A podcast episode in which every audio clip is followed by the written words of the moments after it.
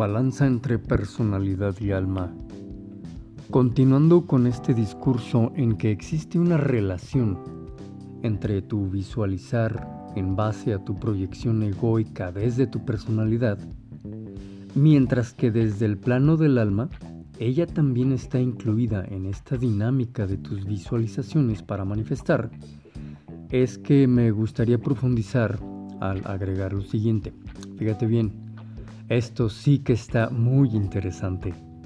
Comencemos por declarar que existen dos fuerzas que tienen la tarea de reconocerse, reconciliarse y alinearse, apoyarse, afinarse.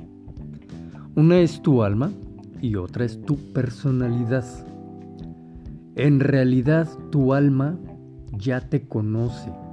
El asunto aquí es que tú te des a la tarea de conocer a tu alma. Entonces, en la medida en que desde tu personalidad te haces consciente de que eres en realidad el alma, tus visualizaciones serán más alineadas, obviamente al alma, claro.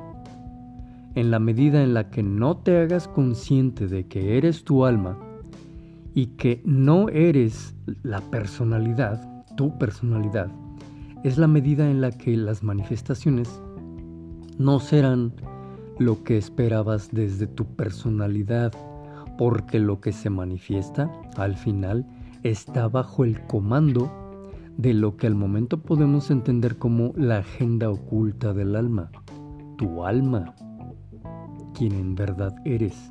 Esto es lógico, mientras visualices, decretes y seas desde tu constructo, tu personalidad, estás destinada destinado a fallarte, o mejor dicho, a que tu personalidad se falle a sí misma. Debo aclarar esto, cuando digo la palabra fallar, es así, pero desde la perspectiva de la personalidad. Pues desde la perspectiva de tu alma, las cosas salieron bien. Para tu alma, toda tu existencia es y será perfecta, siempre lo ha sido. La personalidad es la del conflicto, pues no está hecha para regir sobre sí misma. Nunca la personalidad será la verdadera regente de tu ser. Y eso es así porque como la personalidad es la herramienta del alma, está diseñada para evolucionar hasta el grado de hacerse una con el alma y no creer que ella es la verdadera ser. Nunca veremos al alma rendirse a nuestra personalidad, es decir, a nuestras visualizaciones desde la personalidad, desde nuestro ego, y que el alma nos las otorgue. En otras palabras, cuando somos desde nuestra personalidad con el ego, estamos creyendo que somos desde la genuinidad de nuestro ser y no lo que somos desde esta perspectiva, es decir, que solo somos desde la herramienta del alma, en vez de ser desde el alma quien en verdad somos. ¿Checas? Comprendo que estos conceptos no son de fácil digestión, pues vamos por la vida asumiendo que somos algo que nunca hemos sido. No será fácil escuchar que nos digan que no somos lo que creemos hasta la médula y tuétano del ser. Pero una parte muy interna nos impele darnos la oportunidad de conocernos aún más de develar el misterio de nuestro verdadero ser. Y por eso es que nos embarcamos en discursos como este, que suelen presentarse como de desarrollo personal, cuando en realidad estamos en la búsqueda de algo mucho más profundo, trascendente y eterno. Aquí que quede claro, si el problema es de la personalidad y no del alma, Luego entonces la personalidad es la que debe hacer el trabajo interno de elevarse, a identificarse con el alma y no con ella misma como personalidad.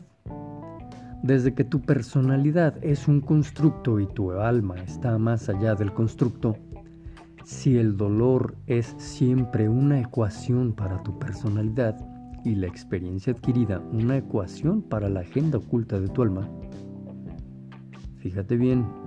Luego entonces, la mejor apuesta que puedes hacer es darte cuenta desde tu personalidad que eres tu alma y no tu personalidad. Ante la realidad que todos hemos vivido con respecto a tener experiencias de dolor y demás, podemos darnos cuenta que siempre hay cierto elixir, cierta enseñanza y experiencia que se asimiló para llevarnos a una nueva posición de conciencia.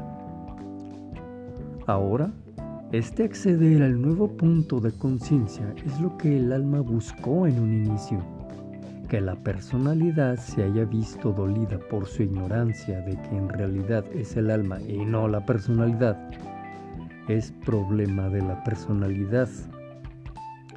Parte del camino, de la forja de ella, de la personalidad.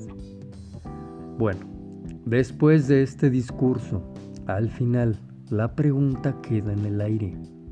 ¿Cómo puedo ser desde el alma y no desde el constructo que es desde donde normalmente soy, desde donde normalmente creo ser. ¿Cómo puedo acercarme a ese identificarme con mi alma en vez de seguir creyendo que soy la personalidad? Si ya entiendo al menos a nivel mental que soy como personalidad simplemente la herramienta del alma, que tus visualizaciones sean dignas de tu ser más elevado y sus manifestaciones en perfecta armonía te sean.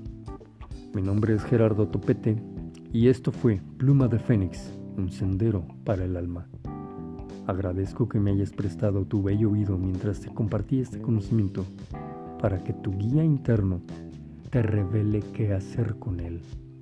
Seguimos adelante en este bello sendero al que llamamos vida y te dejo link de mi libro donde trato acerca del pensamiento mágico en la descripción del episodio.